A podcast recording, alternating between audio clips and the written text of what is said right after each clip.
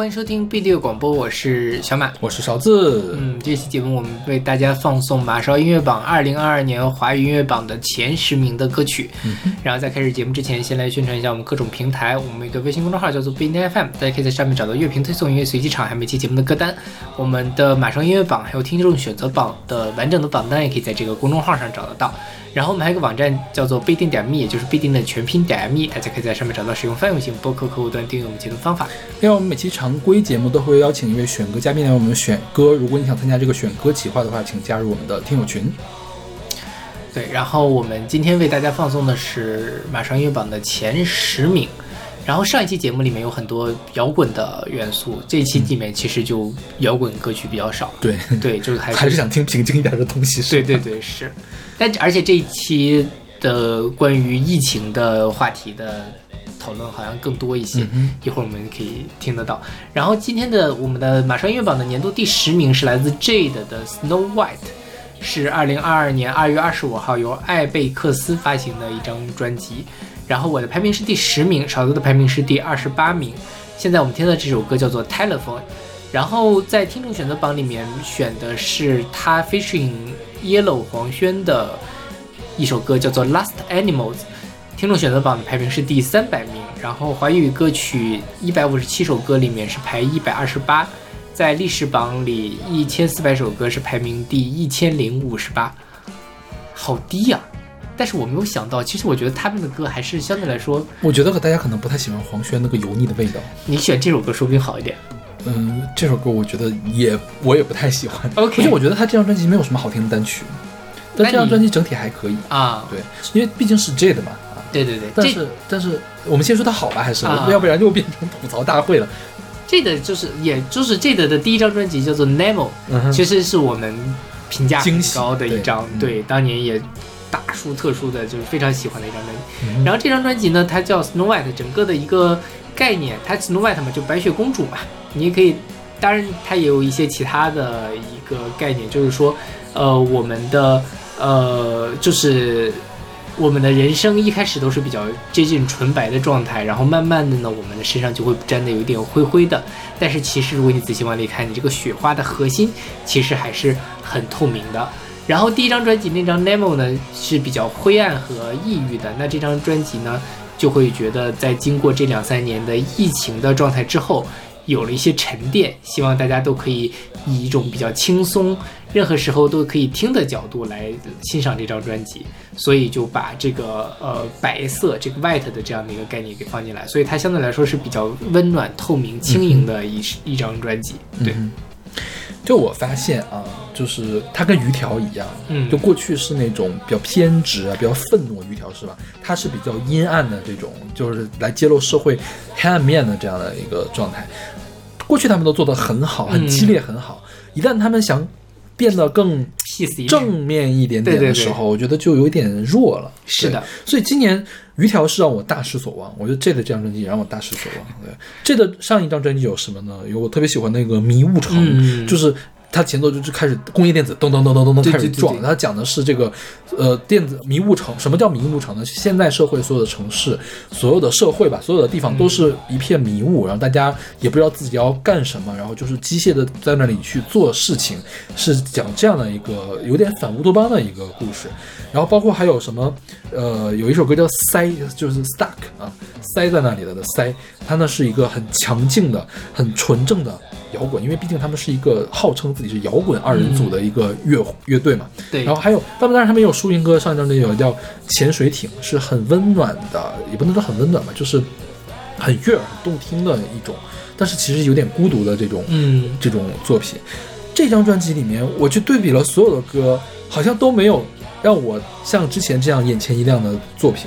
比如说啊，这个 telephone，telephone 讲的是现代人受到电话的控制，就是每个人都离不开电话。对，它用的是一种怎么说呢？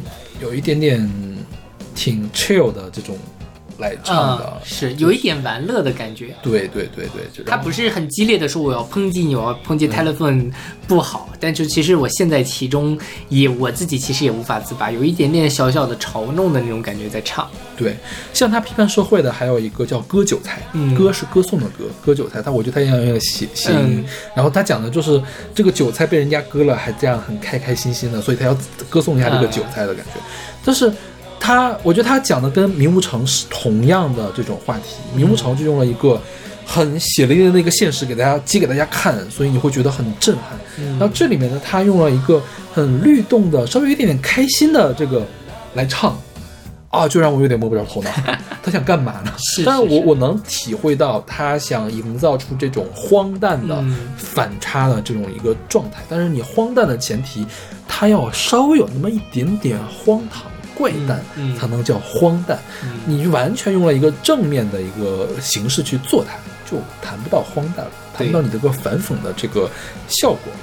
包括选的那个《Last Animals》啊，那首歌是讲的是人类很贪婪，就像动物，就变成了世界上最后一只动物，还是那个样子啊。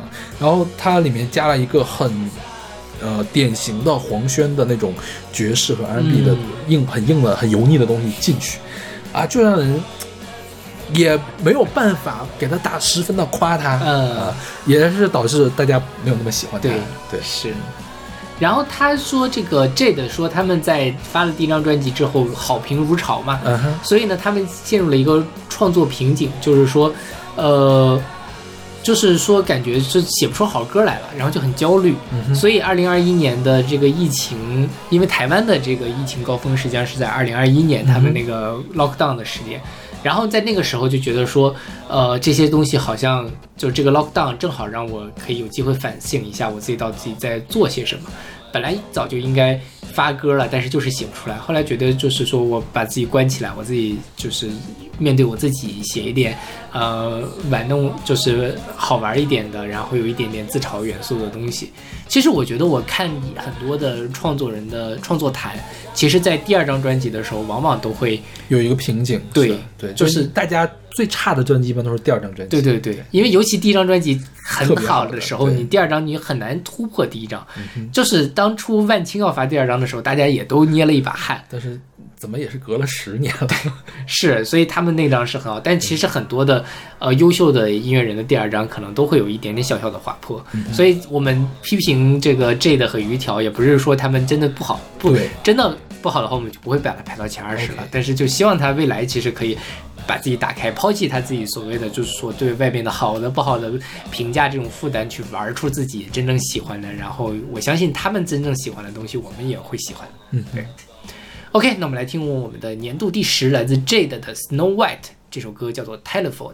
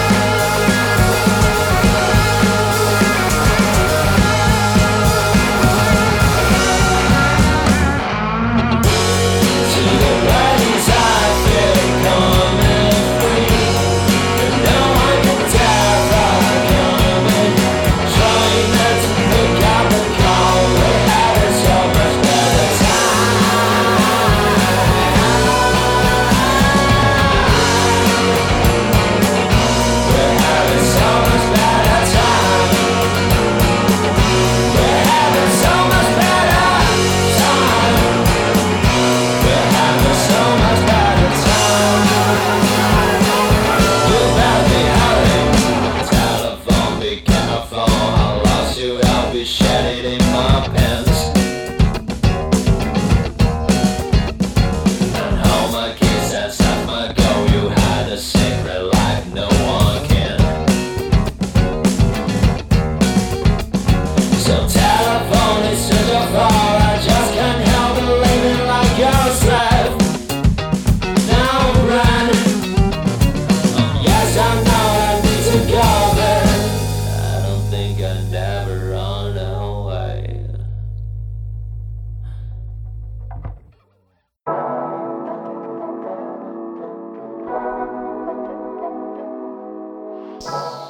现在这张专辑是我们的年度第九名，来自小老虎、也是符和周世觉合作的《去爱去哭去疑惑》，是二零二二年十月十号由文艺复兴发行的一张专辑。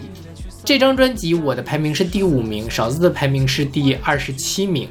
然后我们现在听到这首歌叫做《一笑置之》，在听众选择榜上，勺子老师选的是另外一首歌，是小老虎、也是符、周世觉和喜晨晨合作的一首歌，叫做《心态》。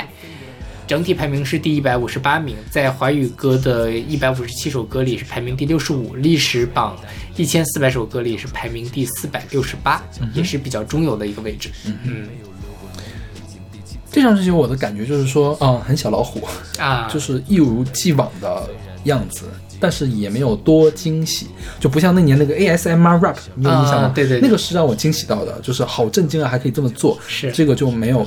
那么的惊喜，所以它排到一个靠前，但是不是特别靠前的一个位置。对，在我这里，我我这张专辑实际上就是他们上一张专辑《心域频率》的一个延续，因为《心域频率》其实也是小老虎、也是福、周世觉三个人的合作。然后上一张《心域频率》的时候是讲疫情的刚刚开始的时候大家的一个反应。那在这张专辑里面，其实也是延续着这样的一个主题，因为大概从《心域频率》到这一张专辑里面。我们又发生了很多的事情，然后大家会有很多的悲伤，有很多的难过。那在这种情况下，我们再怎么样去交流？那小老虎也是福跟周世觉三个人就用一个呃，三个人去了大理，然后一块玩儿，一块聊天儿，然后一块去创作，就创作出来了这样一张专辑。所以我很理解你说的他。它没有特别新的东西，因为它完全就是延续着这个心率频率，然后想要让做一张治愈人心的专辑。嗯，但是我其实跟心率频率相比，我更喜欢这一张专辑，就是我觉得它，我们心率频率有入选前二十吗？好像没有，好像没有。对，我觉得那张不如这张，我也觉得是吧？就这张，它的那个表达更明确，然后小老虎跟野市福两个人的那种对话感更明确，然后包括小老虎的。小老虎写词当然一直很好了，但这张其实就能更能唱到我心里去，所以我会我把这张专辑排到了第五名，是能够在疫情期间治愈我的一张专辑。嗯，对。然后它里面其实也谈到了很多时事的内容，比如说它里面有回应那个呃铁链女的那样的一首歌，然后也有呃一些在讨论疫情，因为他之前有一首歌叫做《女人》。女人啊，然后它里面这首有个男人啊，男人啊，然后又换了一个角度去讲一个男性在男性的角度来去讲这个呃男女关系、女权主义等等这些东西，整体来说是。比较好入耳，然后让人听了很开心的一张专辑。嗯嗯，对我我当时听周杰伦选的那首歌，是应该是他专辑里面旋律性最强的一首歌，因为毕竟有喜沉沉在里面。对对对，他是也是这张专辑里面唯一一个拍了 MV 的一首歌。OK，对我一般都是挑拍 MV 的歌来给大家听，因为一般都是都是主打的单曲，一般都是最最悦耳的歌他会去拍 MV 嘛，他会去往外推嘛，对。这个喜山城，我们借这儿稍微说一下吧。喜山城去年也发了一张新专辑，他是一个上海的爵士音乐人，他本人好像是学传媒，不是专门学爵士的，但他的爵士做的很地道，好像是在国外也进修过一段时间。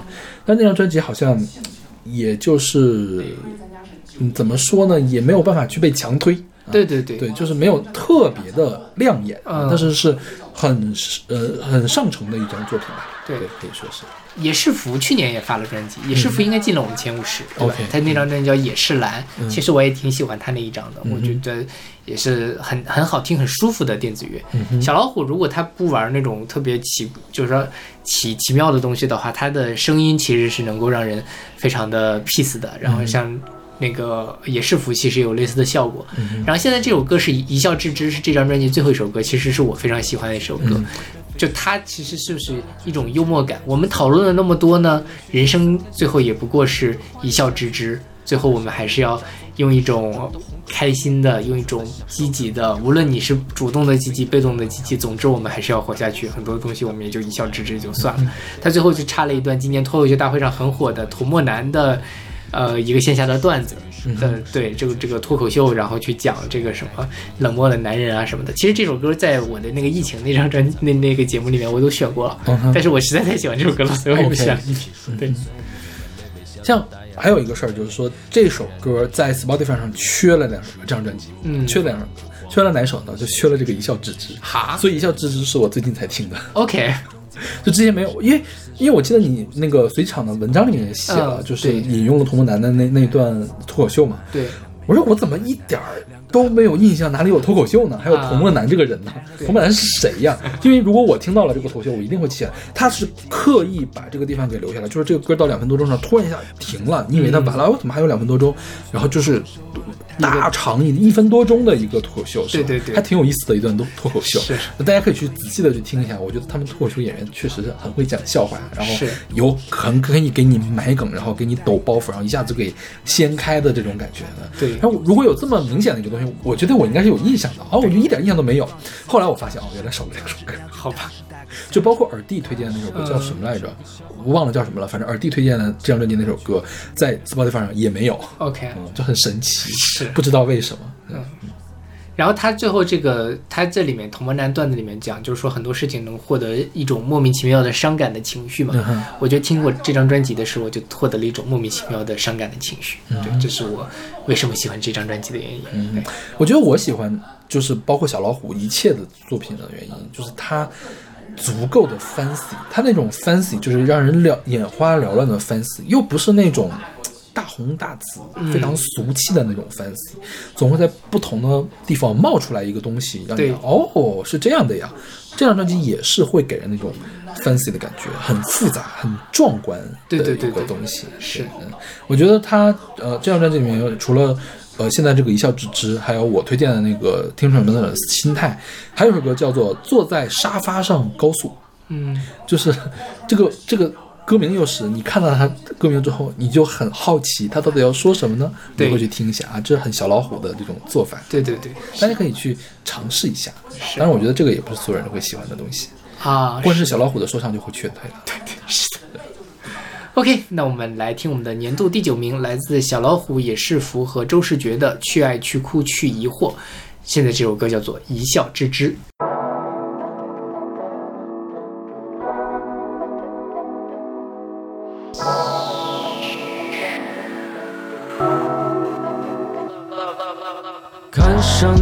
这个笑话不太有趣，面部肌肉扭曲，感情一片废墟。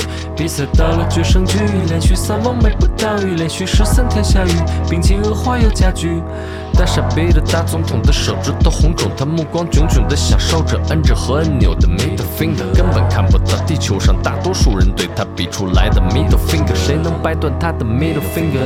昨晚又做了噩梦，梦见自己睡在陨石坑，身边全是羊驼朝你吐口水，你带着泪眼红唇的吊坠，欣赏两只水母在交配，真惭愧，已经十年没有流过泪，已经第七次把玻璃心给摔粉碎，从来没为小掉大牙做准备。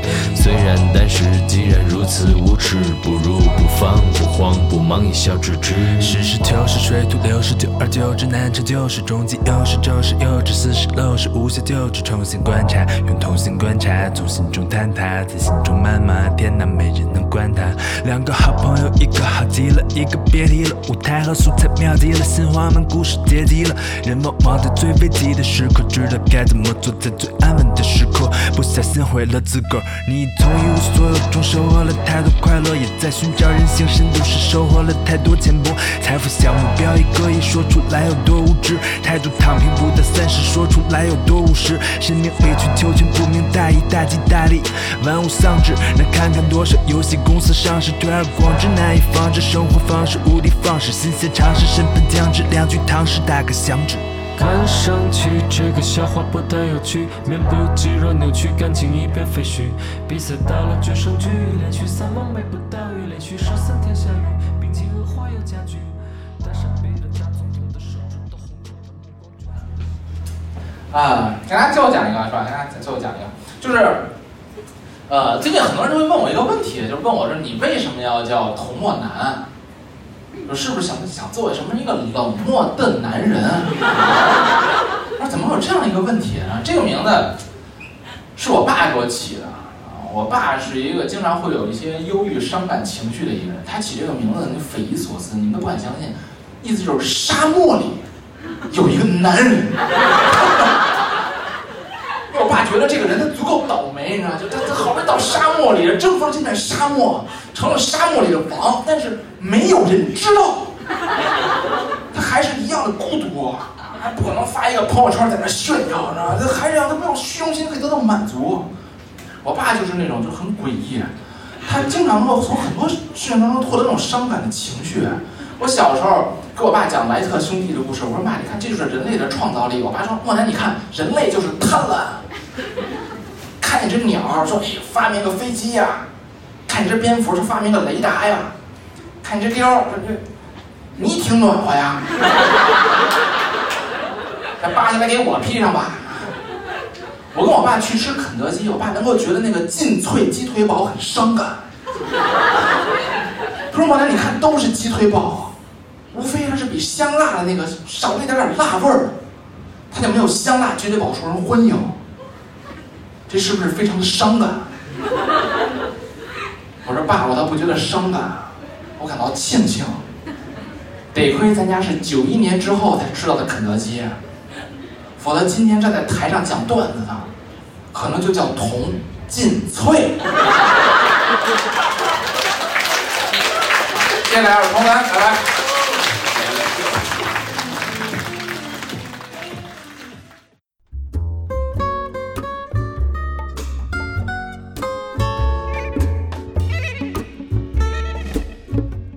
我们的年度第八名是来自声翔乐队的《江湖卡夫卡》，是二零二二年十月二十号由 Street Voice 和山下民谣有限公司发行的一张专辑。我的排名是第十三名，勺子的排名是第十八名。呃，现在我们听到这首歌叫做《江湖卡夫卡》，然后听众选择榜的选曲叫做那个字住。OK，入夜之前，就是就就是客家话里面入夜的意思。OK，入夜的就是入夜的意思啊。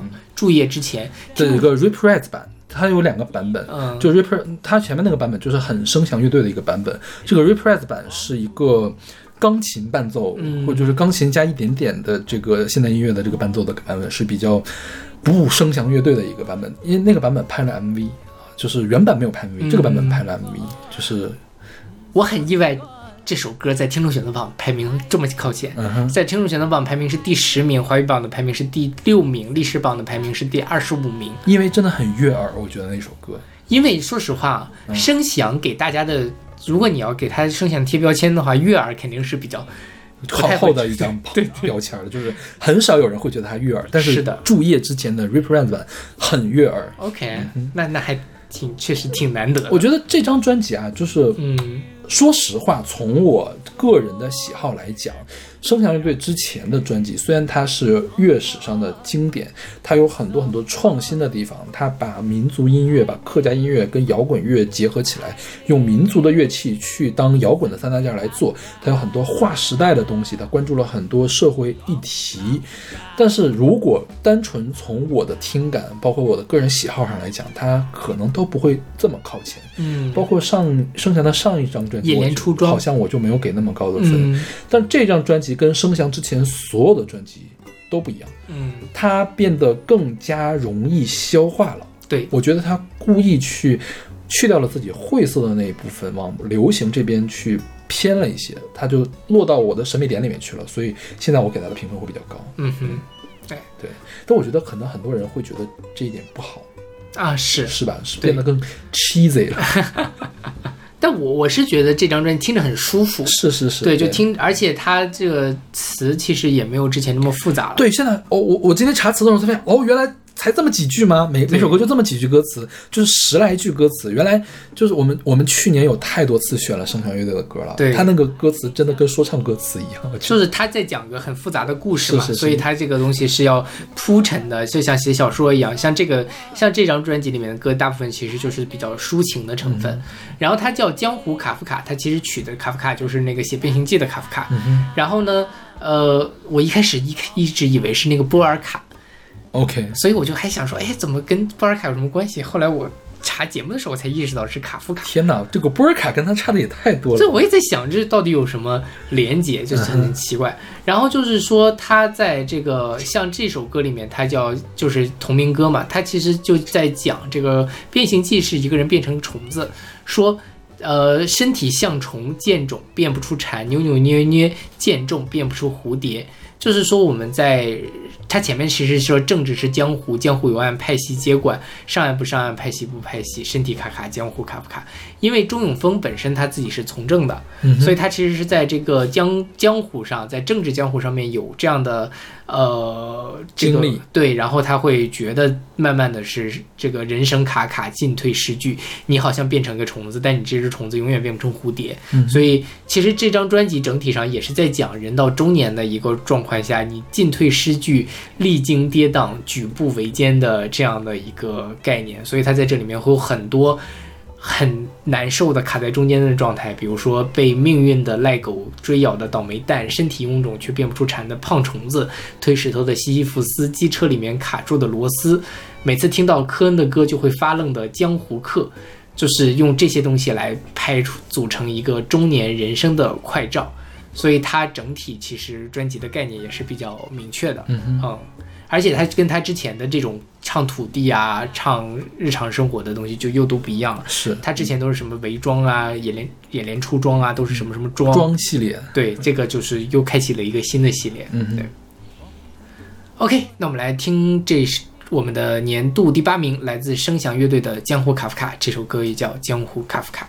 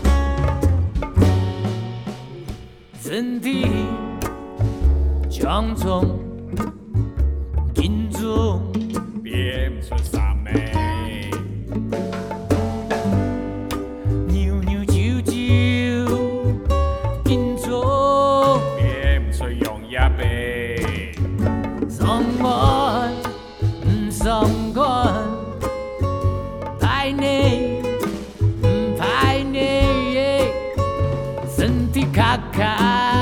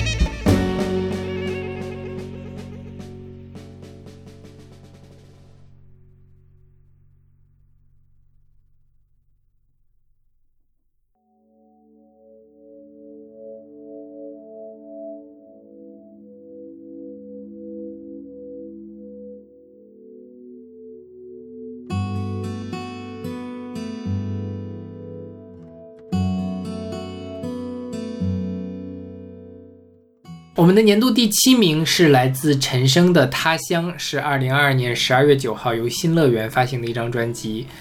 我的排名是第二十名，勺子的排名是第三名。现在这首歌叫做《小辫子》，这也是我们听众选择榜的选曲。听众选择榜的排名是第十五名，华语歌这边是排到了第八，然后整个历史榜上是排名第四十三，也是相当靠前的一首歌。嗯嗯，这个我。今年意外的发现，陈升居然不是滚石出的了。滚石只有发行约，就是不是制作，也不是经纪，就是陈升自己的专那个唱片公司了，应该是。OK，滚石又失员大将。哦，对，滚石失去了郁可唯啊，郁可唯哦去了华研，华研变成早早就去了嘛，早就去了，对对是。但好像是那个徐怀钰什么的回到了滚石之类的。对。呃，陈升的专辑呢，他每年都出专辑，每年都是很好。但说实话呢，今年我也觉得就是有一点点重复，是吗？是的，嗯，跟去年很像。去年是立春，是吧？对对对对对对。所以我没有给他特别高的评价。嗯，就我也，我觉得你排到第三我也不意外了，但我很想知道为什么你能排排的这么高？因为。我觉得他还挺值得啊，就他给我的感觉像什么呢？他首先他是有一条内线在里面的，这个他乡就是日久他乡是故乡，就讲的这个事情，讲的都是一些思乡的这个故事。比如说他专辑的第一首歌叫同名曲，叫做《他乡》，讲的是什么呢？他在九七年发了一张专辑叫《六月》，六月里面有一个一首歌叫做《老西皮》，老西皮唱的是张艾嘉的叔叔叫张北海，嗯，张北海应该是在前年去世了。对，然后陈升听说这个事情之后，然后就写了这个他乡，因为张北海常年生活在美国啊，张北海本身是个北京人，是吧？嗯啊，对。然后那首歌其实就是写他的，然后整张专辑都是按照这个。脉络来写下来的，怀念故乡啊，然后这样的一个东西。那你怀念故乡的时候，除了怀念故乡的人，就是故乡的景色。所以我他觉得他这整张专辑都特别像一个充满乡野气息的散文集。嗯哼，我有一段时间是特别喜欢看这种写景的散文的。我记得之前是啊，是那个河北教育出版社出过一套《东瀛美文之旅》。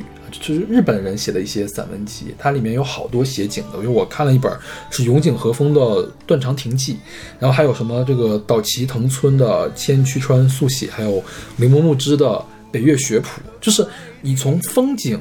从一个地方的小地方的景色是可以延伸出来好多东西的。我觉得他乡呢，就特别像这样一本散文集一样，然后它汇集了这样一些东西。虽然说没没有哪一首歌是那种旋律朗朗上口，或者是有那种金金句的这种啊，然后或者是像上一张专辑那样他写的那么深刻，或者在之前他写政治的东西写的那么犀利的东西都没有。但是我觉得这个东西依然是可以很打动我的一个东西。对，但是我觉得可能对。对某些人来说，就他有一点点过于浮于表面了，就是没有那么深刻。所以说，而且他在音乐上，哎呀，说实话，你也很难去苛求陈升在音乐上有什么创举了。对他创不出来什么东西了，我觉得也就这样了。对他，他就我觉得他能保持这样的一个输出的水平下去。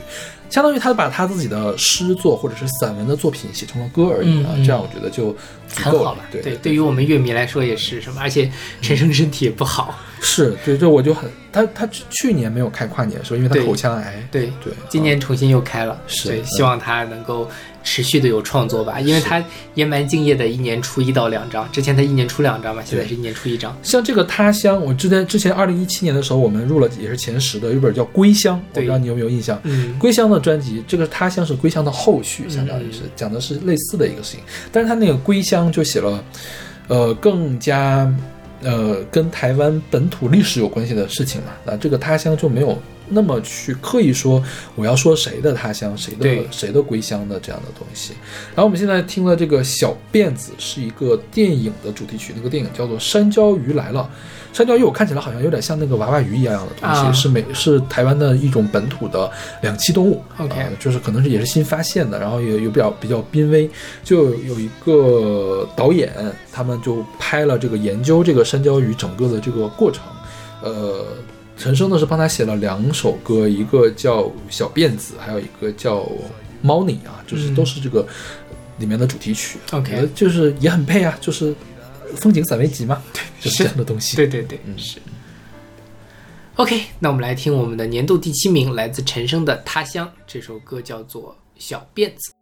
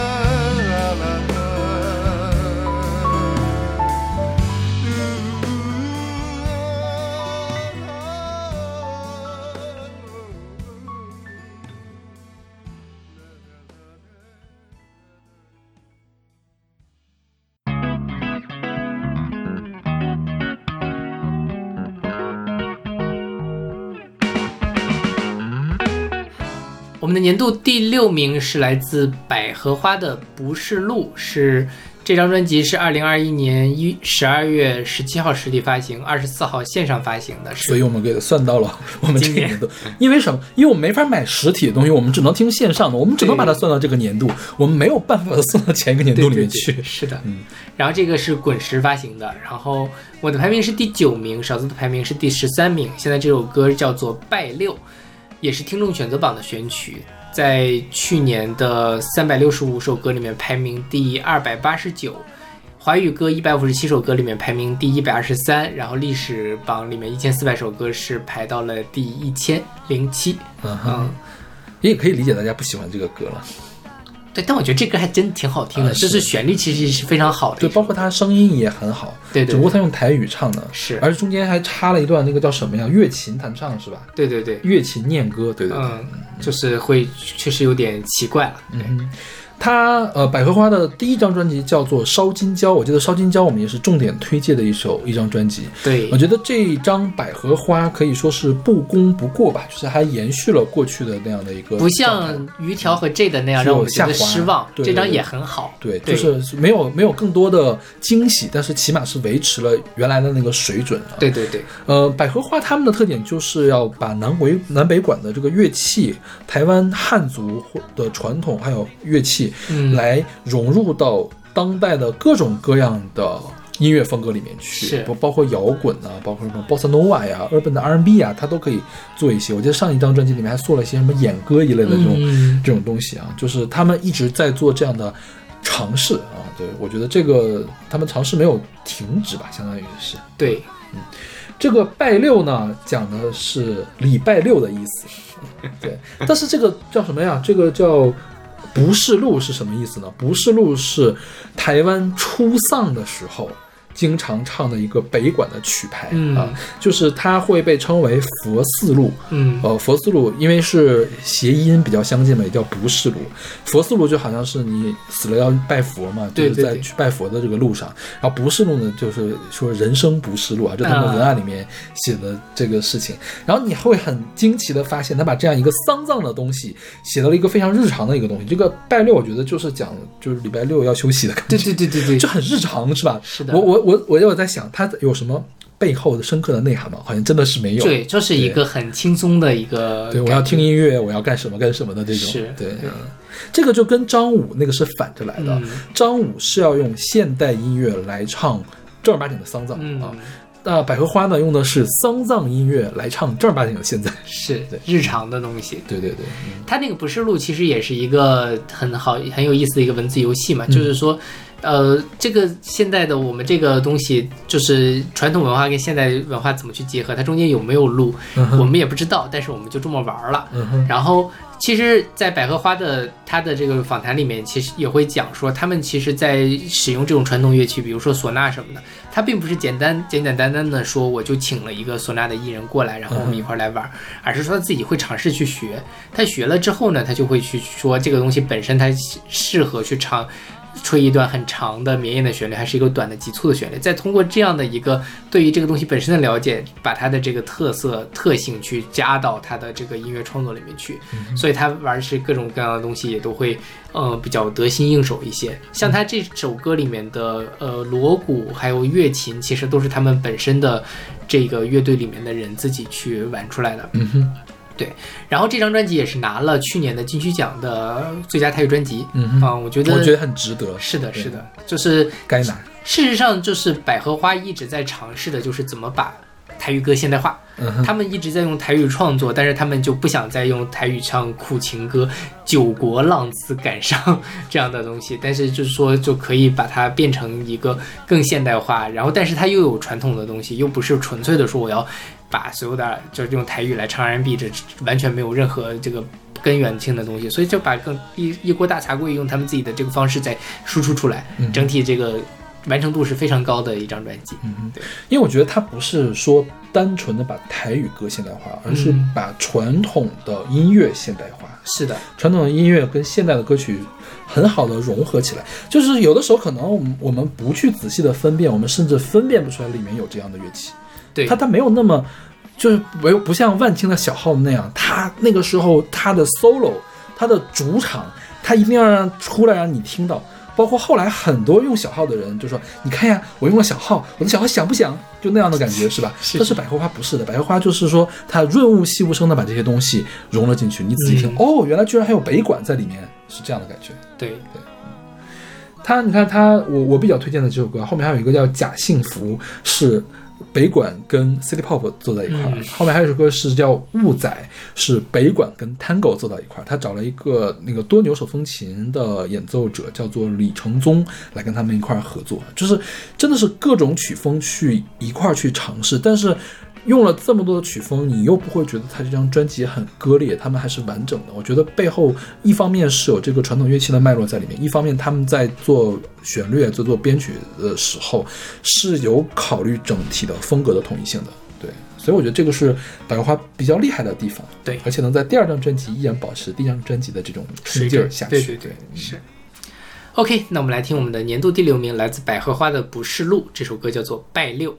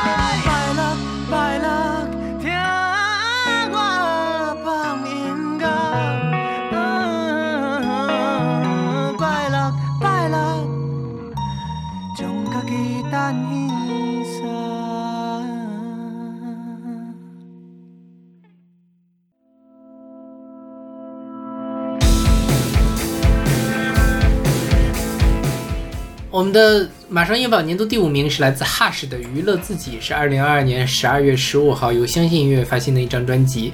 我的排名是第十二名，勺子的排名是第七名。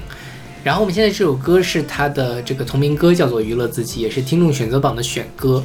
听众选择榜的排名是第二百五十一名，然后在华语榜的一百五十七首歌里面排名第一百零三，在历史榜的一千四百首歌里面排名第八百三十四。我蛮意外这首歌在听众选择榜排名那么低。我觉得可能还是不够流行，我可能选衣柜歌手，大家会排名更高一些。是的，但我觉得衣柜歌手是去年的歌，是在前一年的歌了。对，衣柜歌手是因为他一开始发了单曲嘛，而且那首歌真的是大拿了金曲奖的最佳作曲。对对，就是所以，而且我觉得不是特别展现这张专辑的风采。对对对，是我当时有在犹豫，一个是选娱乐自己，还有一个是选身体会说话。嗯，我觉得这两首歌是最能展现这张专辑风采的歌。这张专辑，呃。标题就叫娱乐自己嘛，我觉得是自己跟自己对话。嗯，他也是讲疫情是吧？就疫情你自己在家的时候，你只能自己去娱乐自己。对对，自己过去是可以去跟别人交流的事情，现在只能自己跟自己交流。包括这个时候娱乐自己还有点黄色，是对对对，说是是那种娱乐了，你懂的。对，就是他奖励自己，他在这种。这张专辑里面就是很多地方都在尝试，其实跟《七月谈》那张专辑有一点像，也是很内向的，在跟自己去对话，然后也会比较直白的去面对自己的欲望，自己的呃内心比较阴暗的一些想法。所以一开始的先行就是音乐歌手，我觉可以理解成这首这张这首歌的这张专辑的一个先行的曲目，就是他是在讲呃。性别身份上，我要把自己从衣柜里面弄出来。那在整个张专辑里面就更明确，就是我要把我所有的想法，我都要去面对它。我觉得都没有什么不好，我去娱乐自己、奖励自己，这都是非常合理、非常正常的事情。对，所以呃，在整个专辑的立意上其实是蛮大胆的。然后在制作上呢，它主要是呃五月天的玛莎去给他制作的。然后除了啊，玛莎之外，他还请了东京事变的贝斯手龟田诚志来一块儿去跟玛莎来。这首歌就是龟田诚志编曲。对对对对，是。所以还有其他的，还有葛大为、钟兴民等等一块儿来弄，就是还是很很很阵容很强大，制作也很精良的一张专辑。嗯嗯。像这首歌是，我觉得从头到尾还算是中规中矩，不会有什么特别意外的地方。身体会说话，最后。他那段就是像呐喊一样的，就最后歌曲最后一段像呐喊一样的，然后加大非常大的混响，是惊到我了。嗯，我说哦，原来这个歌还是这样的。我当时确实是犹豫了要不要选《身体会说话》，但是娱乐自己拍了 MV。OK，对，所以我选了娱乐娱乐自己。对，嗯，但我估计选《身体会说话》，它的评分也不会很靠前。对对对，那首歌也有一点点抓马，就是一般人听起来可能会有一点点抓马。是。嗯，这个专辑里面还有一首歌，除除还再就是衣柜衣柜歌手嘛，还有一首歌叫做《不要靠近》，就是他的专辑的最后一首歌。那首歌也对我我印象很深，他是用了一个极简的编曲，基本上只有哈什一个人在唱啊。然后他讲的是伊卡洛斯的事情。嗯，伊卡洛斯就是希腊神话里面，呃，他和他父亲用蜡和羽毛编了一个翅膀，然后可以飞起来，但由于飞得太高。太阳把那个蜡烤化，它就掉下来摔死了。讲的是一个追求真理，后来被真理吞噬的一个事情。他讲的就是，呃，基于这个利益吧，开始做一些探讨。但是他最后的那个呈现出来那个效果是很真挚、很真诚的一个东西啊。我觉得哈士跟上一期我们说的呃法兹一样，嗯，一开始我是不喜欢哈士的，我很讨厌哈士，嗯，就包括小马很喜欢的那个叫什么来着？就是他当时乐团的时候，那天天文特征第三人称，对第三人称那那那张那张专辑，包括那些单曲，我觉得 Hush 的人生严重的拖累了他的表现。就是你你能想象到这个东西如果唱得更好，就会那样。但是他在关键时刻，呲儿给你呲了一下，嗯，让我很受不了。但是自从他开始发个人专辑，他第一张专辑我还不太受得了，第二张专辑开始，他的人生有一个。质的飞跃，到现在我觉得他已经可以很好的表达他自己想要唱什么，再加上他自己是一个很会写旋律的人，毕竟科普勒是他写的，对对，是吧？很会写旋律的一个人，很会写歌词的一个人，也很会玩编曲的一个人。我觉得他现在达到这样一个状态，也就不是很让人意外了。让我意外的是，居然我的排名比小马的要高。我，你知道我什么吗？我觉得他的唱拖累了这张专辑啊，这还拖累了呢？就是因为那之前的。之前怎么办呀？因为之前我也没有把它排的这么高。不是我说之前的那个专辑没有排这么高吗？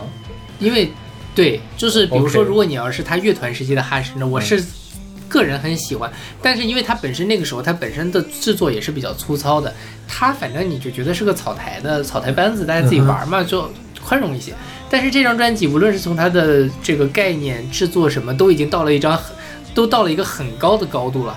那跟那个这些东西相比，他的唱功又再一次成为了他的短板。哦，我倒真没有觉得他现在唱功不行，我觉得现在唱功是恰到好处的那个状态。OK，对，你觉得维里安可以唱吗？维里安是不行。我觉得他他他就是哈士的特点是什么？他很骚气，对他这个骚劲儿是很重要的。是，吴青峰也唱不出来。吴青峰够骚吧？但是吴青峰唱功也还不错吧？我觉得吴青峰也唱不出来。你能想再想一个乐坛里哈士的歌，其实还是比较适合女女生来唱，就是女他给女歌手写的歌一般都还不错。但是我觉得这些主题不适合女生，不适合女生来唱。对对对，女生，但就是有点怪怪的，就是对，是是这样，就是我就是觉得当然非常好，但就是说有的时候呢，我会觉得有点出戏，就是觉得他那个唱的稍微有一点点。不够好，嗯哼，所以具体表现在什么地方呢？你表你觉得他感情不到吗？还是什么细节不到？不稳定，他有时候的声音太不稳定了。你因为我倒觉得他的不稳定是，呃，不不能说是故意的吧，反正最后是这个结果，但是是一个恰好还不错的一个结果。我懂，我懂你这个感觉，对，对，就是就是我有的时候我不想唱词儿，但是我只能唱词儿了，但是唱词儿呢加。恰好，比如我唱了个破音，刚好我这个地方该释放一下情绪，这个破音跟我该释放情绪的这个点卡上了，它还差不多。我觉得哈是他有在知道自己的边界在哪里，所以他不稳定也 OK。是，嗯就是他这个整体是非常自洽的一个表达。是，对，所以就是，但也也蛮高的了，十二名了。如果但如果他再稍微好一点，你知道我在想什么事情吗？你还记不记得去年那个呃郑兴的那张专辑？郑兴的专辑你排的比我高，所以呢，你换了另外一首。那个他跟哈士一块唱的歌，我说为什么要换这首歌呢？你给我的回答是因为里面有哈士，而且因为我我一直以为你是哈士那种就是脑残粉丝。我我是很喜欢哈士的，OK，我差不多也算，因为我也是从小听到大，就他乐团时期，从小听到大开心。乐团时期的歌我就在听，他在什么《海边的卡夫卡》里面的那种合集的现场我都听过的，所以对他要求会比较高了。呃，说到一位歌手，去年的《中国好声音》上有一个人唱了一位歌手。啊，我觉得那个其实那个版本是不错的。OK，啊，当然跟哈士，因为哈士本身自己他写的，像你说他整个东西是浑然天成的，但是你也有时候能够感受到，同样有一点点骚劲的这样的男歌手在唱哈士的歌的时候，他可以把它唱出另外一种味道来。OK，所以就是希望哈士越来越好，可以可以再去锻炼一下自己的声乐，是吧？对对对对对，当然已经很好了，我还是非常喜欢他的。其实他那年。刚发第二张个人专辑，我忘了叫什么。那张专辑你特别不喜欢，因为觉得他有点 cheesy 了，对对对，是吧？我当时都很惊讶，我说这是同一个人吗？嗯，就他怎么能做到就在前一年唱功还烂成那个跟屎一样的样子，第二年就已经让觉得起码在一般人里面跳不出来比他唱的好的人吧？OK，对，就哈士还是前途无量的啦。我觉得他说不定明年可以拿金鹰奖的歌王了。嗯，他也是。拼了这么多年，让 我想一下，今年有没有什么可以跟他一块拼歌王呢？可能好像也没有什么，可能维里安也会有人喜欢。维里安上一张如果能拿就拿了，这一张真的是拿不到。不好说，不好说。那金曲奖的坏品味也是，坏起来是很坏。但是哈是很正确，就是政治正确。对对对，我觉得而且确实迎面平淡，很很完整的，很很很先很先锋、很激进的，尤其在主流乐坛里面很很厉害的一种表达了。对。OK，那我们来听我们的年度第五名，来自 Hush 的《娱乐自己》这首歌，也叫《娱乐自己》。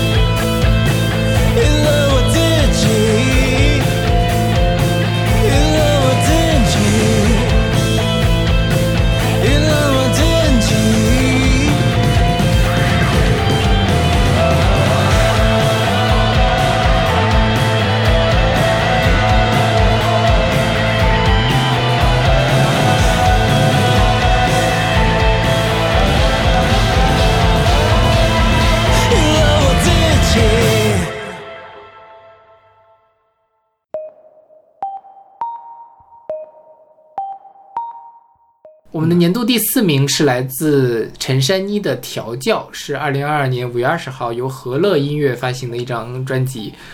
我的排名是第十一名，勺子的排名是第六名。然后这首歌叫做《痛饮》，这也是我们听众选择榜的选曲。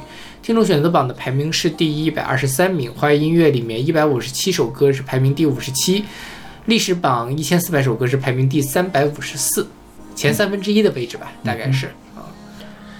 这个歌这张专辑虽然我给它排到很靠前，但是我今天仔细的想一想，我说不出来什么关于它的东西，我没有办法给大家推荐，为什么呢？就是我我不知道该怎么跟大家推荐这个事情。就它，我我我可我当然可以说出来一些，比如它音乐上用了什么东西，然后比如它用了很多电子乐，嗯它的电子乐怎样吸引人。但是我觉得这个东西并不是它专辑最亮的地方。嗯我觉得它最亮的地方，我很难用语言把它描述出来。嗯，因为我自己也没有太抓懂它很亮的这个地方，但是我就觉得就是喜欢，对，OK，觉得它很亮，就是觉得它很亮，嗯对，就很很神奇的一件事情。这还挺挺难得，你 难以描述一个。是，对，这张专辑的歌，其实我们在之前某一首某一次听众就是 Elton 选歌的时候他选了那个捆捆缚，对吧？嗯。对对对，然后什么主题会选到捆缚呢？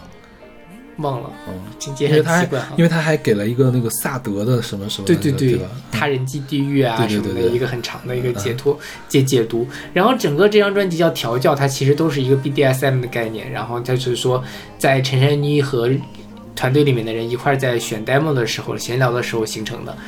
强调这个调教的主轴就是用情色来包装哲学，然后提及说没有比 BDSM 更民主的互动了，因为一切都是在双方的商议制度规则之下进行的。然后这是他的整个的专辑的概念，所以他会有捆缚，有痛饮。然后第三个叫他说是吧？就是他的那个三部曲。对对，就是他调教三部曲。然后呢，他在单人你听起来是很重口味的一个选题，但其实它里面写的并没有那么的。是。对他其实还是用这样的一个东西去做隐喻来讲我们跟这个社会，我们跟他人之间的关系，或者是做了一个包装。对对，这样比较好卖专辑。是的，就比较容易去。这个刺激大家的这种猎奇心理，对对对，看看你的 MV 呀，然后什么，而且陈珊妮本身就具有一种很强的女女王气质，这是不是说过？他有一首歌是不是就叫《女王》呀？好像是，对吧？对，很二次元的这个对。歌，所以他做的捆就是调教的这种主题呢，就非常的得心应手。因为陈珊妮稍微扮一扮，你就觉得他就是一个，他会拿鞭子抽你。对对对对对，就只有很厉害他的这样的一个气质。但是他像比如说像《痛饮》这首歌，他其实就在讲说，呃，复制一个我，粘贴一个我，然后每天我都想去感受。我们我每天都在感受痛，然后每天感受的痛呢，其实跟别人的痛也没有什么区别。慢慢的，我就不觉得痛。嗯哼。所以就是说，呃，我们其实痛可能也是一种活着的一个感受嘛。我们活着就要感受痛，但是如果我一旦融入到了一个社会的规则里，好像我可能就跟别人，呃，一样。那所有人都在受苦，那这个苦好像就不再是苦，就是这样的一个。其实你可以想象，它它它这个概念其实比它。包装了这个 BDSM 这概念要更大一些，对对对，要深很多。但是他就呃，就就用一种比较，至少用一个东西把大家都能听明白。对对对，大家都感都有点色色的感兴趣的这种。是的，对，食色性也。是。然后呃，这张专辑的编曲主要是蔡德才在做，蔡德才是香港的非常厉害的一个呃音乐人，所以他就是电子的这个元素会多一些。这是我我觉得我这张专辑最吸引我的一个是它的概念。另外一个就是它的编曲啊，它的电子音色真的是我，因为我今天在来小满家的路上，我一直在听这张专辑，我在试图找出一些有没有什么可以说的东西，最后找到的东西都是他的编曲。OK，对，就是还是蛮厉害的了，我觉得比他前几张要好一些。嗯，他的那个陈千妮的是什么战神卡尔迪亚，还有那个呃那个叫这个怎么读来着？与我列 A。的这张，就是这两张呢，我记得这个什么 U 列 A 也是我们进了前二十，但是这张呢就更明确，更有冲击，你一下就能听得进去。是这个，其实对于反正现在说实话，有的时候你你。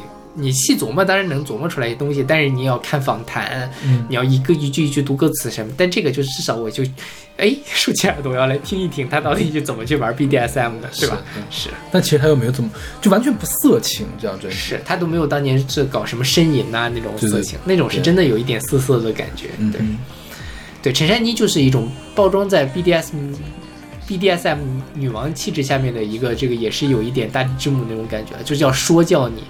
就是这个，呃，就是叫什么虐恋菩萨的那种感觉。他，我觉得他没有想说教你，他可能真是个菩萨，但是他不想布道，啊，就是他说而已，但是没有想教你。是是是是，就是他他在讲一些道理，对，希望你能听得懂，你听不懂也就算了。呃，就他他他只是在单纯的表表达，对对对，并没有想要 push 你说你要消化的这种，不消化也行。其实我觉得陈珊妮啊，这张专辑都压根儿就。不是想布布道的这种感觉，因为他所有的歌词都很含糊不清。对，你不对着词儿看，你都听不清他在唱什么。因为他那个词呢，也不是我们平常日常会用的这种固定搭配。对，就很莫名其妙的一些上上下文啊什么的这种。所以我觉得他是还是一个比较内向化的这种东西。对，内化的一个表达。是的。OK，那我们来听我们的年度第四名，来自陈珊妮的调教。我们现在这首歌叫做《痛饮》。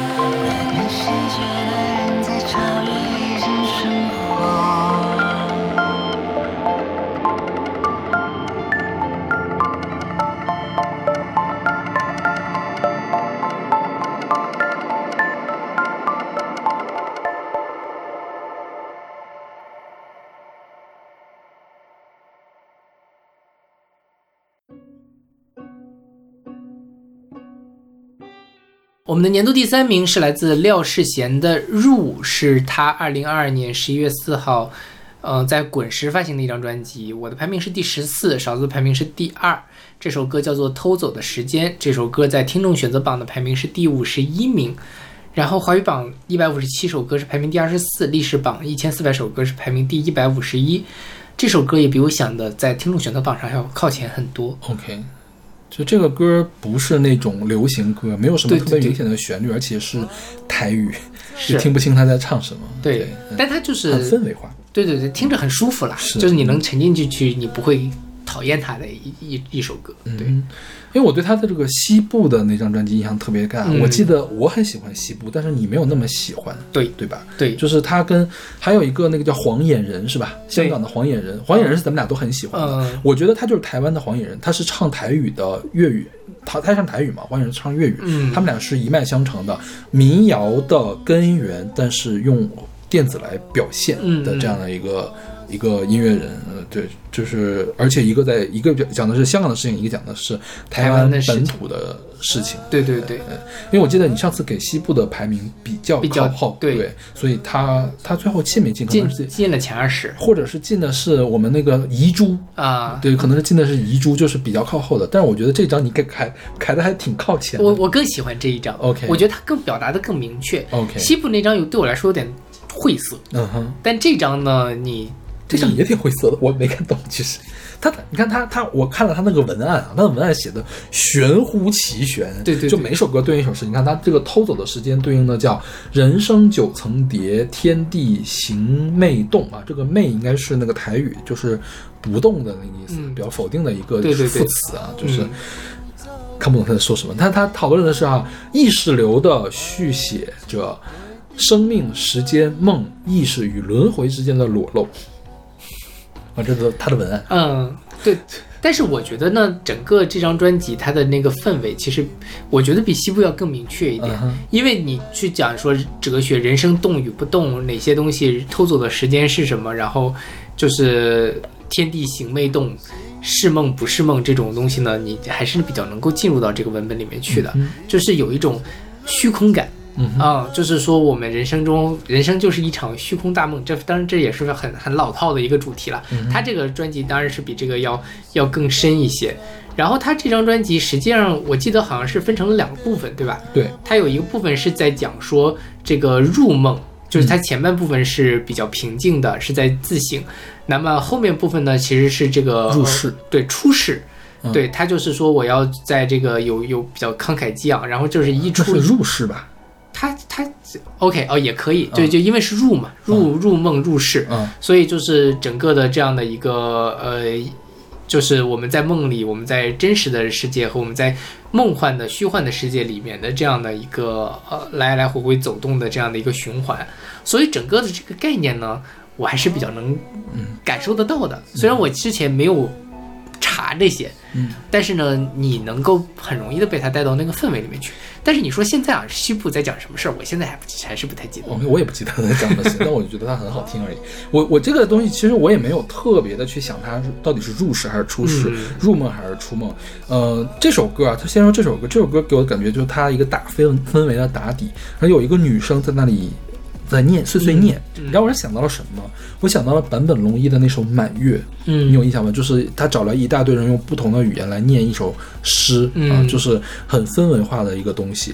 这个东西在我听起来特别像一个电子佛经或者是摇滚佛经啊，我把它当做佛经来听。OK，是啦，对，我觉得他本身也是在在念一个经啦。对对对，他这个你看那个歌词特别的工整，的五句五句的这样的对着这个字。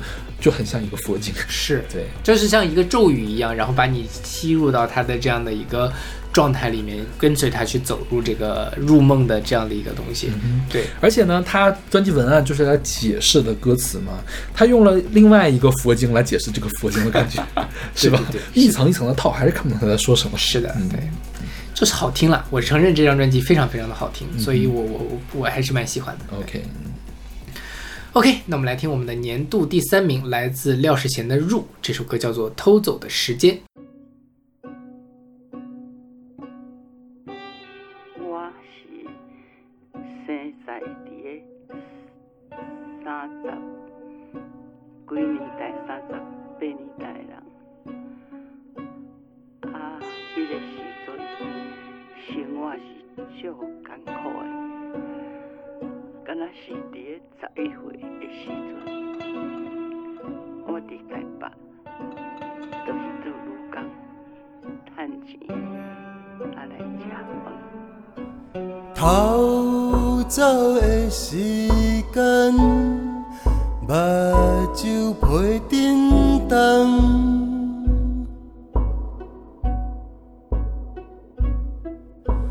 万物降落面，天地来坎坷。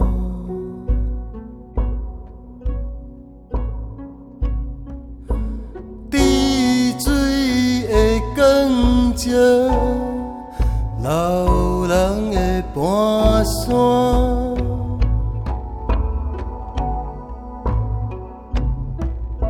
三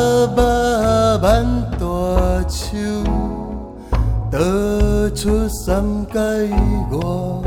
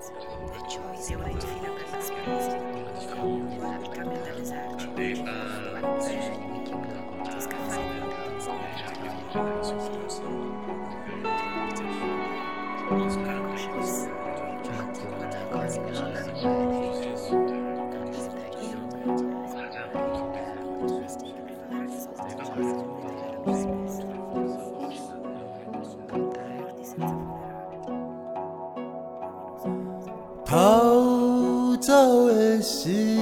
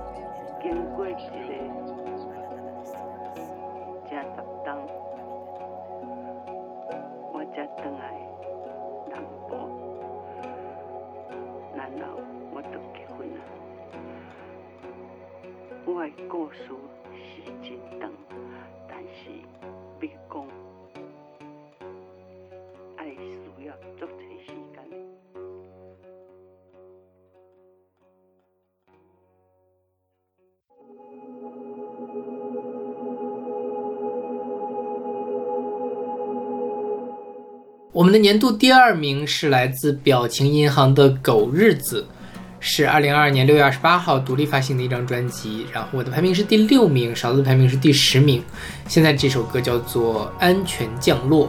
然后听众选择榜选曲是《重生摇篮曲》，听众选择榜的整体排名是第四十六，华语榜这边是第二十一，历史榜是第一百三十七，还是比较靠前的一个位置。但是你为什么没有选《安全降落》这首歌呢？我觉得这张专辑里面所有的歌都很好听。OK，嗯啊，因为《安全降落》是比较 hate 的一首歌，是吧？对对对，当时还没有刚发嘛，谁也不知道他哪一首比较 hate。我觉得哪一首歌都比较好听。如果我挑了一首大家可能会更加偏爱的一首歌，嗯嗯，我有意的想把表情要往上抬啊，因为我还挺喜欢他们的，就是有个人的私心在里面。但但我排名比你高哎，呃，就是也没有那么私心啊，就是排第十还不够吗？OK，这个是。我们终于开始两两张专辑都在前十里面了。对对对对，之前都都是差了好远。今年我们的这个分歧都还蛮大的。对，就像小马的第二是那个卧轨的火车，因为我直接打到了 B 加，嗯，就很远很远了。对，他就一下子飞榜，是。飞到了还前五十呢，他。是吗？嗯，第四十多哈，OK，擦边，嗯，然后你的第二嘛，怎么对对对，就打一个折，相当于是是，嗯。然后表情银行其实大家熟悉他们应该是在那个呃德夏德国乐迷看月下，嗯，然后他们其实是一个二人组，是一个男生一个女生夫妻店，对对对，嗯，结婚了吗？可能还没有，不知道。对，其实我们早年间选过表情银行的歌，他们就苍蝇什么一直在搓手，不是他们早年间叫做十六 minutes，呃，十六 minutes，对 minutes，对，然后。对，十六 means 是十六个 buff 还是十六分钟呀？我我理解十六分钟了，十六哦，对，是应该是十六十六分钟，因为他们说特搞笑，有人管他们叫十六个薄荷。OK，哦，然后他们当时是选的什么来着？他们改编的那个星星点灯，对对，星星点灯，对。然后后来他们就改名叫做表情银行，通过德夏出圈之后发了一张专辑，所以其实。很多人还挺期待这张专辑的，嗯，因为他们在那边指点江山。那你如果做呲了呢，很多人就会骂他们。很好，没有呲，对，就很很厉害。因为我说实话，你不太喜欢这种风格的，因为他们有点太学院派了。对对对，因为他们是思雨是女主唱嘛，还有通通是那个做编曲的。嗯，就你看那个德夏的时候，就看思雨在评的都是比较相对偏感性的东西。通通哐当拿了一个琴出来，他们刚才用的是这个和弦，然后换了那个和弦，这个和弦这个音阶是比较不常见的，什么是 Dorian 音阶还是什么的，然后混合利底亚音阶什么的。然后我觉得。通通有一点点过于学术了，过于学术的人做的歌会觉得他全是技巧没有感情，对你比较怕这个事情。是对，我很担心这。他的上一张 EP 稍微有那么一点点感觉，就是说你能听出来，哦，这个人是懂音乐的，做出来的这个东西很漂亮，但是就是漂亮，它是一张画，但是它好像。动不起来，对对吧？那张叫什么？维他命 D，对吧？对，是那张我也很喜欢，排到了你我的前十。但我就没有很喜欢那张，但这一张真的很惊艳，就是我没有想到它可以这么的有感情，但同时它的音乐元素又是这么的丰富，然后很复杂，但又没有把它的这个感让它的感情变得更浓郁了，而不是让它把它给压住了。是，就比如说这首歌，就是说如果在某些特定的情境下，我可以直接听哭的那种。嗯，对，然后它。歌词上其实最后铺陈下来，最后就很明确的说一句“我爱你”，对，可是我爱你，就一下子这个东西就就到这里了。然后他的整个的呃编曲什么的都是服务于他的这种情感表达的，然后非常的浓郁，恰到好处，一切东西都恰到好处，所以我很喜欢。我之前在发这张这张专辑之前，我那个摇滚师弟，就我们组里面那个，之前我在节目里面提到了，他说那个师兄有这个表情银行的。一个拼盘，你要不要去看？我说表情银行谁要看？嗯，对，但是没有想到他发了这张专辑，就如果再有的话，我一定会去看，我觉得非常非常好。嗯。然后这张专辑的叫做这个狗日子嘛，它狗日子呢，它其实也是有一点点这个呃跟疫情相关的。嗯哼，之前就是狗日子在英文里面 dog day。一方面是三伏天，另外一方面也是这个难熬的日子。之前我毕业的时候，我选过一首《Dog Days Are Over》嘛，就是狗日的日子终于结束了。然后英德文里面的狗日子呢，就是倒霉的日子的意思，就是说他在之前的也是说面临着这样的隔离的状态，所以他第一首歌就叫《人人狗》，就两个人一个狗，我们怎么去过生活？然后就是从这样的一个呃这个。呃，疫情的一种呃状态里面，我们就更能够感受到我们的这个情感应该怎么去表达。所以他这张专辑里面跟他上一张不一样，《维他命 D》里面主要是他的卧室音乐，是电子音乐。那这张里面其实有了吉他、贝斯、鼓，然后还有了一些单簧管。像这首歌里面的那个单簧管也是非常出彩了。嗯哼，就是你会有时候会觉得说，如果是一个学院派用单簧管，你会觉得他在炫技怎么？但没有，那个就是跟他的音乐融合的恰到好处，让让让。他们的音乐充满了感情，所以我觉得其实有在这个原声乐器还是比电子音乐更容易表达感情。当然，电子音乐做得好，它也很很什么。但是像这种，其实表达不是同一种感情。对对对，就是如果你想表达这种“我爱你”的感情，好像用电子音乐去表达的话，它就是另比较另类的一种爱了。但是如果你是一个长笛，你是一个单簧管，或者是你是双簧管。他这个爱就好像很真实，这是你隔壁的人在爱你，是的，对吧？是的。对。电如果要是电子乐器去爱你，可能是这个电脑上的这个二次元小美女在爱你。AI，对。AI 还行，你能不能提点好听的东西？干嘛呀？AI 是王力宏的一首歌，对，给大家做一个注解。对，王力宏去年也翻车了。哦，是的。对，所以这张专辑我。非常强烈推荐大家听，我觉得是老少咸宜的一张专辑。就是你如果喜欢情感的东西，情感表达它也很好。如果你喜欢优美的技术的东西，技术它技术也非常厉害。对对对对，嗯。OK，那我们来听我们的年度亚军，来自表情银行的《狗日子》这首歌，叫做《安全降落》。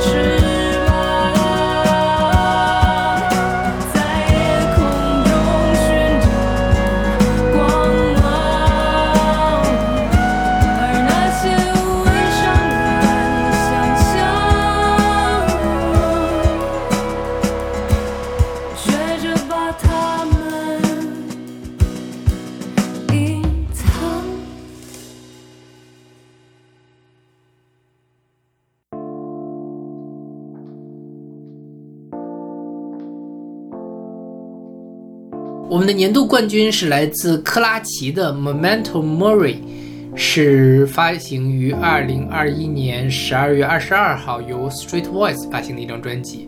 我的排名是第一名，勺子的排名是第九名。现在我们听到这首歌叫做《万千花蕊慈母悲哀》，听众选择榜的排名是第一百五十三名。然后华语歌这边一百五十七首歌是排名第六十四，历史榜一千四百首歌是排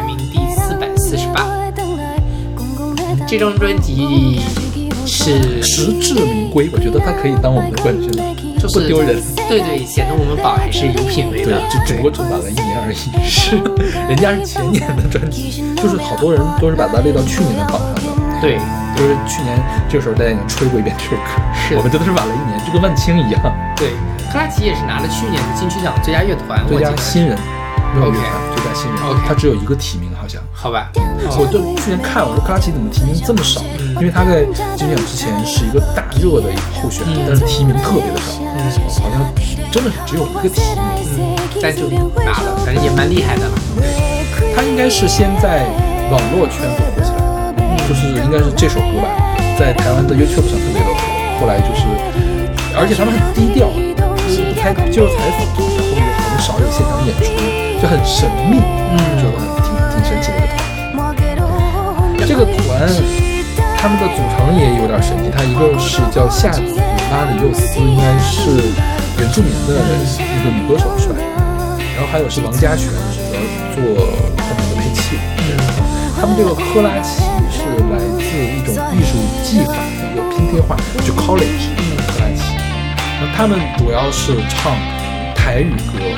原住民语歌和日语歌，就是没有国语化的歌。对他的，你看他的那个专辑一共八首歌，一首 outro，前四首都是这种七个字的、八个字的这种汉字，都是台语歌。后面的几个应该都是，要么是原住民语的拉丁文，要么是日语的拉丁文。嗯，对，就是完全听不懂。对对。但是你不需要。听懂，你只需要听懂这首歌的后面那个南南无观世音菩萨突然出来一个死嗓，那个地方就可以震惊到所有的人。是的，是的，对。这个歌说起来啊，我我很早就听到这首歌，因为这个是十二月对对发的，而我我们是在刚开始做去年的中文榜候选的时候，还没有到一月十一号的时候，就已经把这张专辑给听完了。我觉得这首歌是小马最喜欢的类型，因为它的主题也是它的原创也还可以摇滚，然后又有死嗓。就是一切都应该都是小马喜欢的一个东西，然后我兴致冲冲的把这个歌给小马听了，听完之后面我就发现，完了，好像也没有我想象中那么好。结果小马给了一个年度冠军，就是越听越好。包括我觉得是克拉奇啊，克拉奇的这个风格其实是有点混杂的。嗯，是。他一方面有摇滚有舞蹈，然后另外一方面他还有一些 A C T 的那种元素在。我一开始听的时候，其实觉得我我听到了一些 Vocaloid 的这种日本的这个 ACT 的那种感觉，所以我一开始有点没太听进去。但是后来呢，你仔细的把这张专辑都听下来之后，你再回来，我觉得所有的这一切都很自洽，然后很厉害，所以就就就就很喜欢。然后他前面的这一首前面的四首歌，就是一开始这这该死的直直隔爱。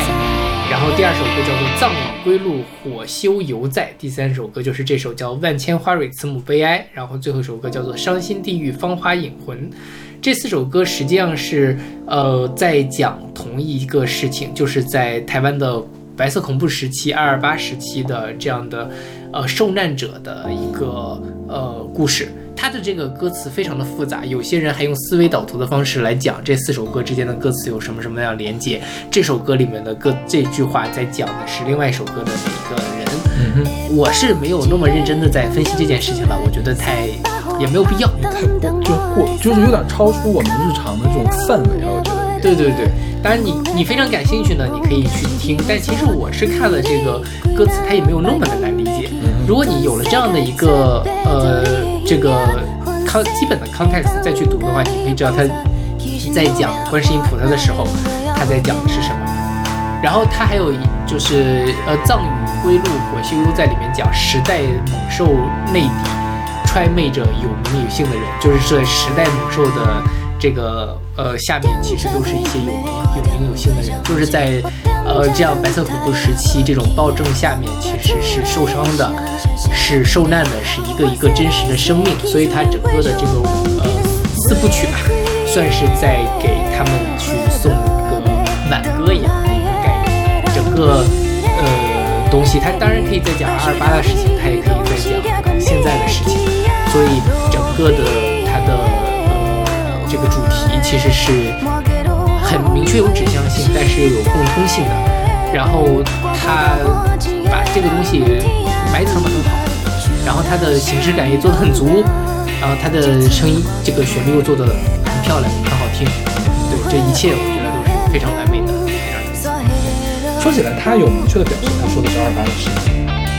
他好像没有明确表示，他表示的是，并不是说那个我就是要说二八，这个都是大家理解出来的。这个歌在台湾地区的讨论度非常高，就好多 YouTube 会专门去分析这个事情，然后讨论的热度也很高。为什么大家会想到二八这个事情？就是因为之前那两部电影啊，那个游戏和那个电影叫《返校》嘛，《返校》那个电影讲了这个事情，然后《返校》在台湾很火，所以大家又重新来正视这个二八运动的事情了。对对，然后很多人可能附会到了这里，包括后面传来传去，传的更加的离谱。但是我也看到有一些就是说，克拉奇说了，我并不是想表达一个特定的历史，甚至我没有想表达本土历史。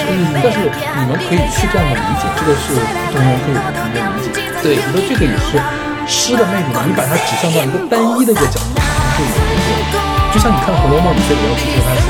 讲的是曹雪芹的事情啊，对，你要讲的是什么？一种流星舞的那一套，对对对，都在讲影射政治。当然，这个很对于很多人来说，这是一个猎奇，或者说这是一个好玩的一个事情。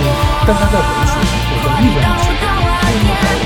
对，我觉得他的这个东西，二八这个东西视角是，你可以有一个比较平易近人的方式，可以进入到这个文本里。但是你就是进入了之后，你会发现他唱的是对的。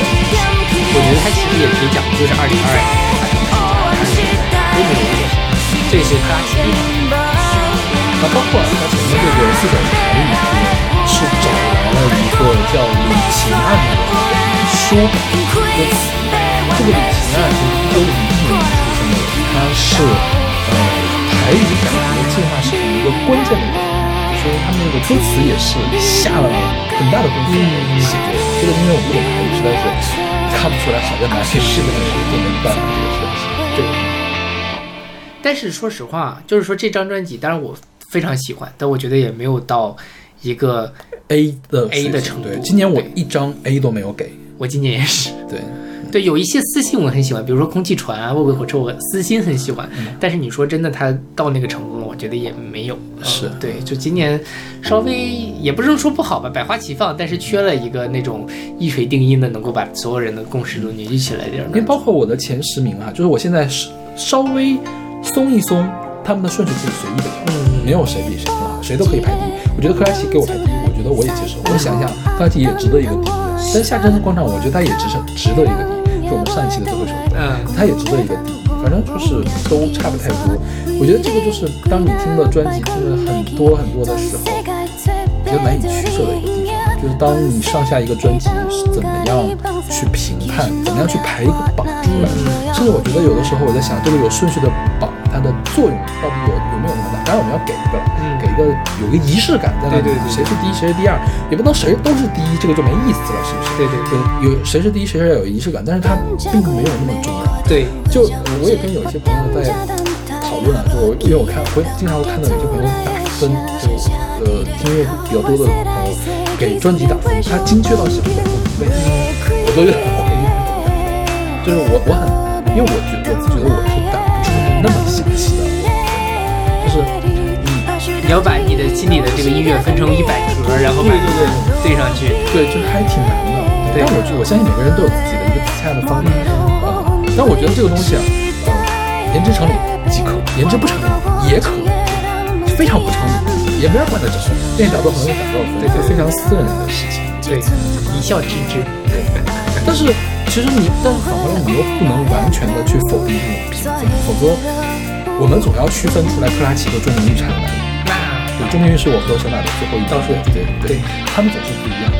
其实肯定是一个高一个低，他在大的尺度上又是有高有低的，但是在小的尺度上，你谁比谁高一名低一名，这个其实不用那么重要。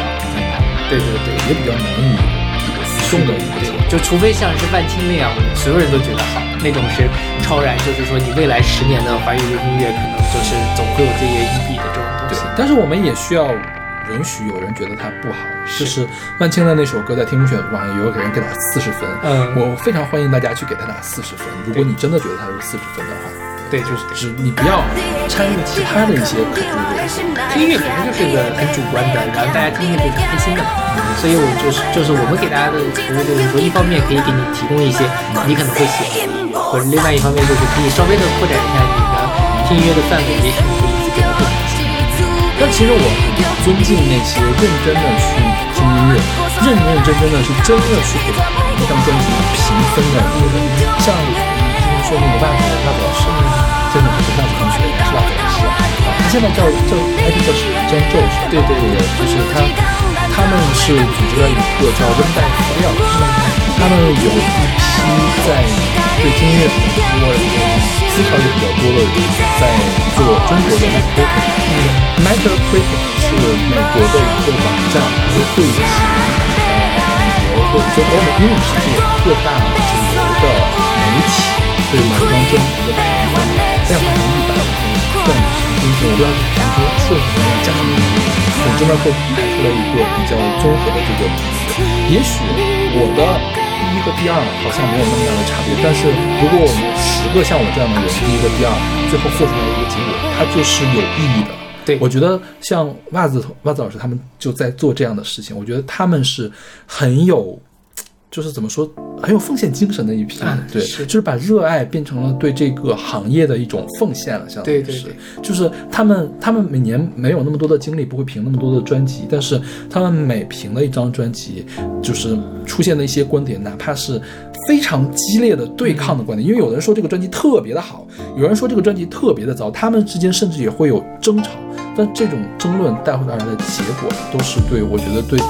对个人来说是音乐审美的一种提升，呃，不一定是提升了，起码会让你的视野面变得更大。大家都说好的地方，他说了一个不好，那么这个不好是真的不存在呢？是真的存在呢？起码会去考虑一下。然后呢，他也为整个业界吧，我觉得虽然他们的声量很小，就不够大，可能不会影响整个业界的这个发展，但是总会有。对对对，就像耳帝做到现在，他最开始也是一个很小的一个发声的量，但是他真的是有的，他他文本很好，他的文笔也很棒，然后呢，他推荐的歌大部分都会切中大众的这个爱喜爱的点，起码是爱听歌的人的喜爱的点，所以他做到现在这个声量，以至于现在很多，就当他夸了哪一个歌手之后，那个歌手也会过过来跟他呼应，相当于是乐评人呢。上升到了上一个层，对对对，是。但是这个其实也是一个问题，当然你一个乐评人的保持不力，也是不发展。所以，R D 早年间做十大车祸现场，现在也不做了。他现在基本上不是一个坏话，对他只说好话。但是，我觉得他的好话还是好的，因为有一些收了钱的人，当然音乐界都很穷，和像有评人是有收钱的有评人，就是随便说好话。耳帝起码他说的好话，他是真情实感的好话，可是值得去听的好话。永远可以相信耳机推的这个歌，哪怕不是你喜欢的，它一定也是优秀的。是的，它不是推荐一个烂歌。对对对，即便你认为它是一个烂歌，耳机推荐了，它一定有它优秀的地方。对这样的一个情况，我觉得中国还是比较缺这个乐评人。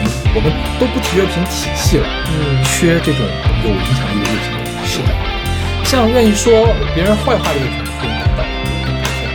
是啊，虽然很多电台生的话，我也不认同。我觉得他不应该被打倒。对，呃，否则的话呢，现在市面上流行的乐评人就会变成邹小英，就是我完全没有听过这首歌，我要写一篇乐评。对，就开始胡说八道了，发疯了吗？是的，就是把这个整个乐评的市场给带坏了。对，呃，我们我们也不是乐评人，我们是听后感，就是单纯的把我们的位置放在。大家也请把我们的位置放。经常经常这样说，我觉得做音乐的播客，听很多的歌，然后有交了朋友说，我觉得你好厉害，我们俩真的是很不厉害，就是真的就是在抿嘴的过程。我们俩在音乐方面的成就，还是比我们俩在科研科研方面的厉害。是的，怎么对他们有没有好处吧？我们都商业我们主要生活的程度比较高。OK，那我们本年度的马上音乐榜就为大家放送到这里。虽然今年的专辑没有去年前那么那么精彩，但我觉得算是差强人意吧。也是有很多好的，就是大家也是非常值得一听的。对对，欢迎大家去找一找我们，多大家找一找我们。对，我是永远对华语音乐的整个系列保持信心啊。是的，因为我也花那么长时间来听歌。OK，那我们这期节目就到这儿，我们下期节目再见。对，我们下期要放玩具的下期了，是不是？是的，下期再见。下期再见。